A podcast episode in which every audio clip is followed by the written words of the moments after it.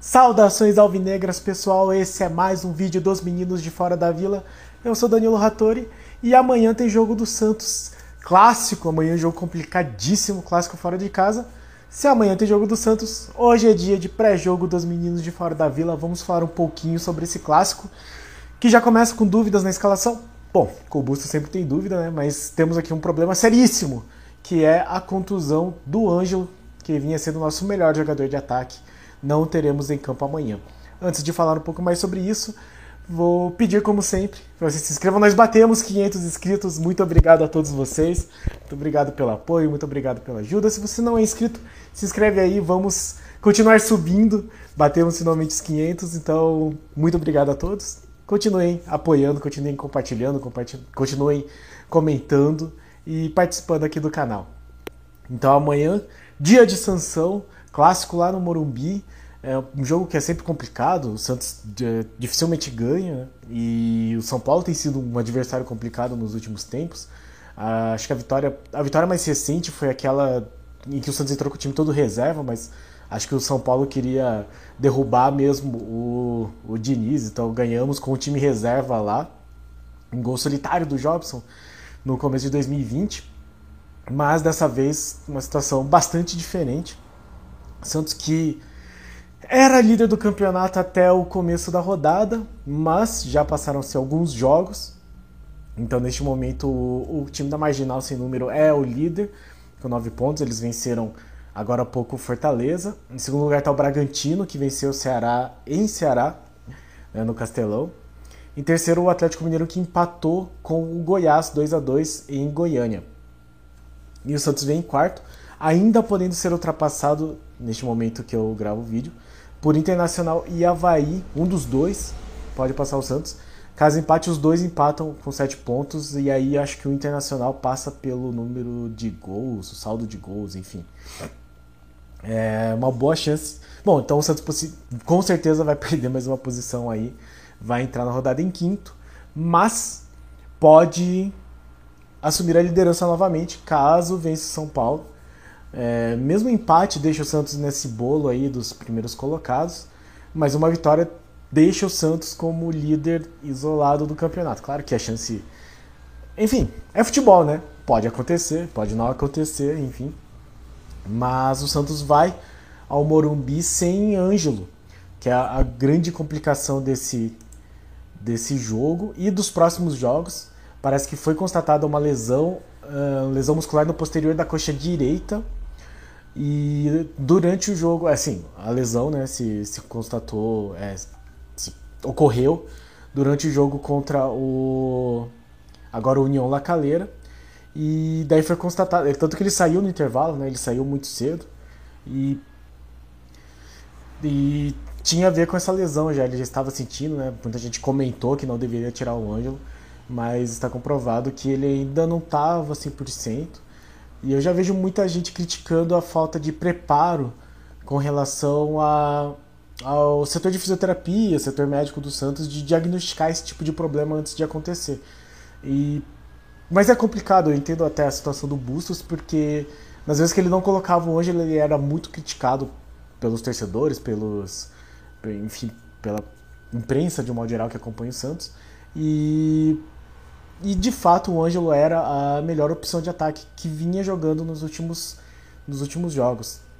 Vou até abrir aqui uh, o calendário do próximo mês, até para a gente ter uma noção de como que tá essa agenda do Santos, que está realmente muito corrida. Então, por exemplo, o Santos já veio de uma sequência muito forte desde que começou o Brasileirão. Na verdade, desde que começou a Sul-Americana, né? O Santos teve aquele período de intervalo lá de algumas semanas sem partidas, que foi até o período que o Bustos poderia ter trabalhado. Enfim, ele teve para trabalhar, né? Se ele trabalhou ou não é outros 500. Mas nesse mês, o Santos já tem aí destrinchado os seus jogos do, de maio. E são nove jogos por três competições diferentes. Então vai ser jogo. O Santos joga dia 2, amanhã. Depois ele joga na quinta, depois domingo, depois quinta, depois domingo, depois quarta, sábado, terça e domingo. Então, o máximo de descanso que o Santos vai ter nesse período é um intervalo de quatro dias entre o jogo contra o Banfield, o jogo que fecha a primeira fase da a fase de grupos da Sul-Americana e o clássico contra o Palmeiras. É, felizmente, essa sequência de jogos, União La Calera dia 18, Ceará dia 21, Banfield dia 24 e Palmeiras dia 29 vão ser todos os jogos em casa. Então o Santos ao menos vai ser poupado das viagens. Por outro lado, são quatro jogos em um período muito curto de tempo. É, então não é assim tão absurdo que o que o Ângelo tenha se machucado. É apenas muito triste. E aí fica a questão: quem que o Bustos vai colocar nesse ataque? É, acho que a gente já tem mais ou menos a defesa definida, né? Uma defesa que, que agrada o Bustos, que é essa com o João Paulo, Madison, Lucas Pires nas laterais, Bauerman e Maicon na defesa. Talvez até a volta do Kaique, eventualmente, mas Kaique também voltando dessa fratura no nariz, talvez demore um pouco. Acho que para assumir a titularidade mesmo vai demorar bastante. Talvez inclusive não assuma se o Maicon continuar bem, se o Bauerman não, não falhar demais. E acredito que sendo um jogo do Campeonato Brasileiro, veremos de novo Rodrigo Fernandes e Velasquez. É, Rodrigo Fernandes e Zanocelo, perdão. E aí fica aquela dúvida, né? Votará o Léo Batistão, ele insistirá com o Ricardo Goulart e quem vai ser esse pessoal na frente? Acho que o Marcos Leonardo continua com a vaga. Eu acho que o Léo Batistão volta e aí eu fico com aquela coisa, ele vai tentar o Johan Julio de novo. Johan Julio, que eu já comentei aqui, ele me dá a impressão, muita gente está comentando, né? Ele é o, o Marcos Guilherme que habla que ele me dá a impressão muito semelhante do Marcos Guilherme mesmo, de ser um cara que corre muito, que, que tá sempre correndo, tá sempre na atividade aí, mas nem sempre no lugar certo, nem sempre no momento certo. Então ele me dá essa impressão, apesar de ser mais forte fisicamente.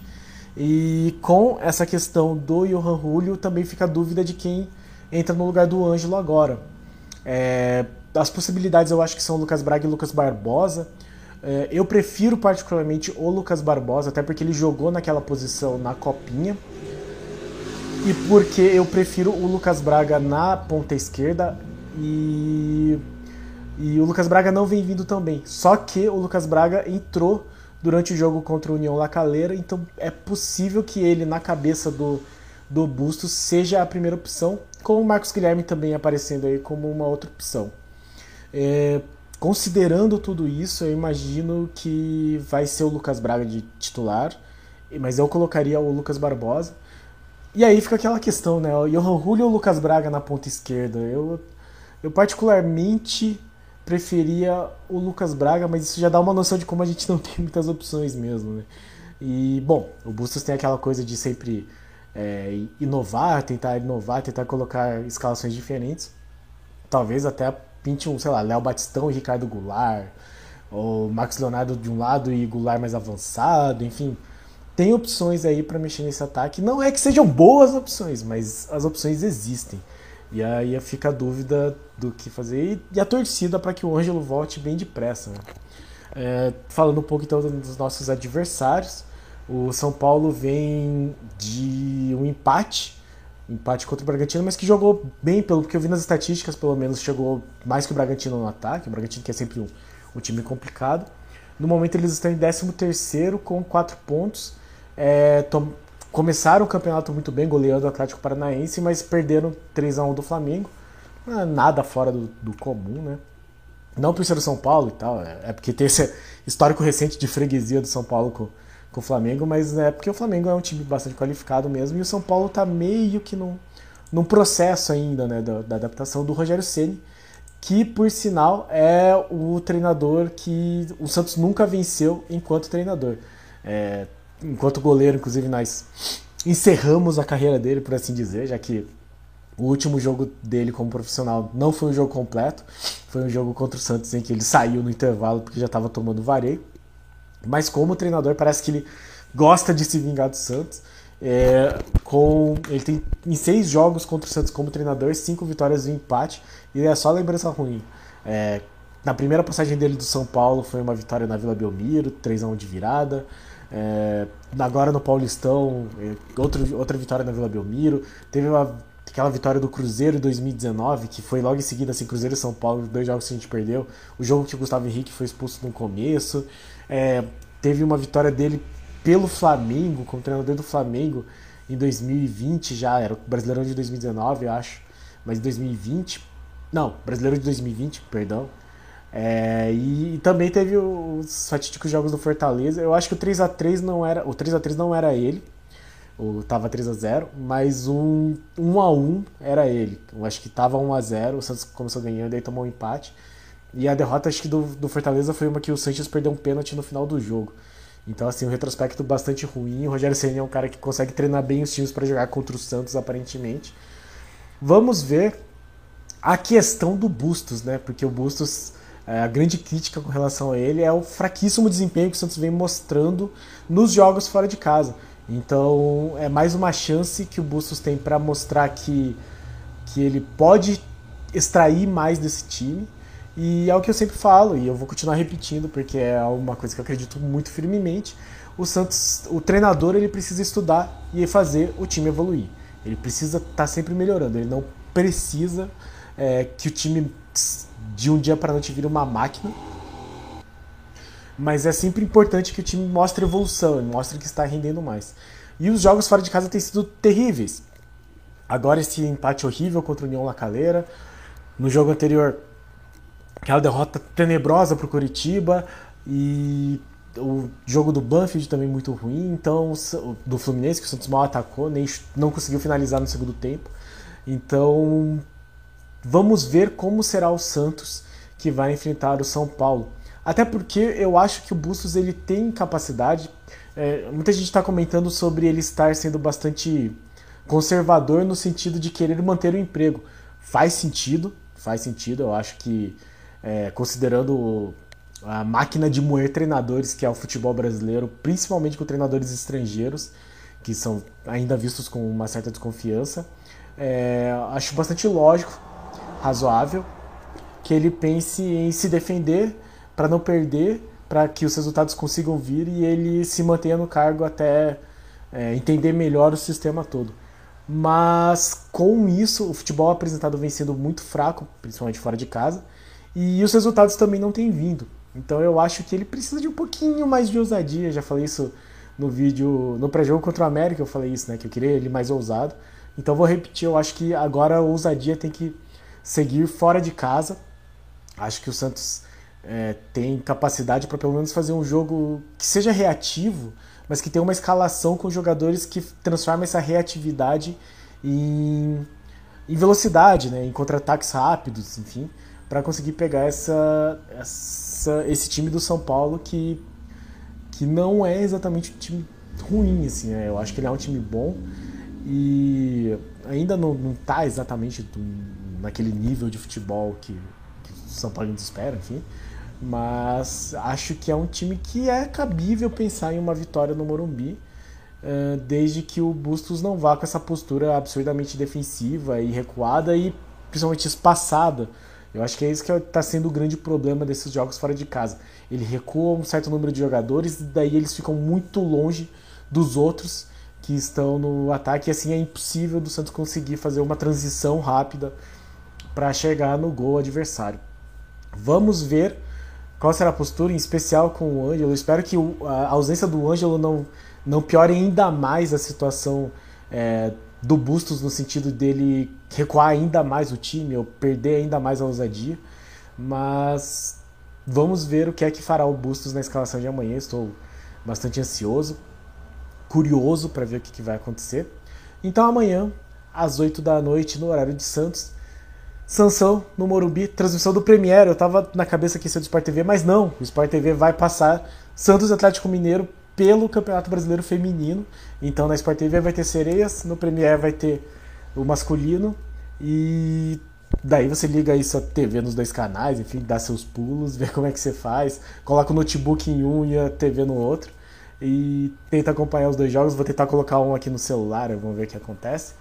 Mas amanhã então teremos Santos às 8 horas da noite em dose dupla. Novamente aquela crítica, né, CBF jogando contra e colocando o mesmo time gigante para jogar com a sua versão feminina e com a sua versão masculina ao mesmo tempo, pelos seus campeonatos respectivos e assim perdendo a audiência, perdendo a possibilidade do torcedor acompanhar os dois separadamente. Enfim, esse é o nosso pré-jogo, um pré-jogo ansioso, um pré-jogo de clássico, né, sempre muito tenso, e torcer para que o Santos consiga subir um pouco, evoluir, que é o que eu sempre peço, conseguir evoluir, consiga mostrar um futebol melhor, um futebol mais dinâmico, uma movimentação melhor, mais velocidade nesse processo de reação para conseguir uma vitória. Né? Não é nada impossível, o Santos não pode ir pensando em empatar, pensando em talvez conseguir o gol na sorte. É importante que o Bustos trabalhe esse time para que crie jogadas o suficiente para marcar gols e vencer a partida. Vamos ver que solução que ele vai dar na questão do Ângelo, mas espero que seja uma solução mais ousada do que retra retraída, por assim, né? Uh, então esse foi o nosso pré-jogo. Amanhã, 8 da noite, tem Santos em campo, tem Santos jogando clássico, tem Santos na cidade de São Paulo, com torcida única de São Paulo, enfim, como sempre, né, clássico. Mas um jogo sempre complicado, um jogo sempre difícil. E torcer para que aquela luz que iluminou o Jobinho, né, o Jobson, filho do trabalho no último clássico que nós vencemos do São Paulo, é, ilumine novamente algum outro jogador para que o Santos consiga essa tão sonhada vitória. E se vencer, voltar à liderança do campeonato, né? Bastante difícil, mas seria algo excelente. Deixaria a torcida, a torcida do Santos muito feliz. E então todos nós ficaremos muito felizes. Certo, pessoal? Então esse é o nosso pré-jogo. Sintonize amanhã, dê o seu jeito de assistir o jogo ou de ouvir, enfim. Acompanhe com a gente e depois do jogo tem pós-jogo aqui. Falaremos sobre o resultado e esperamos que comemorando uma vitória. Muito obrigado a todos os nossos inscritos, como sempre. Se você não é inscrito, se inscreve no canal, deixa seu like, dá essa força aí pra gente. E no mais, o de sempre, compartilha, é, deixa um like, comenta aí o que você acha, o seu palpite pro jogo, seu palpite pra escalação, quem você acha que o Bustos deveria colocar no lugar do Ângelo. Interage com a gente, eu prometo responder assim possível. E no mais, pra cima deles. Abraço!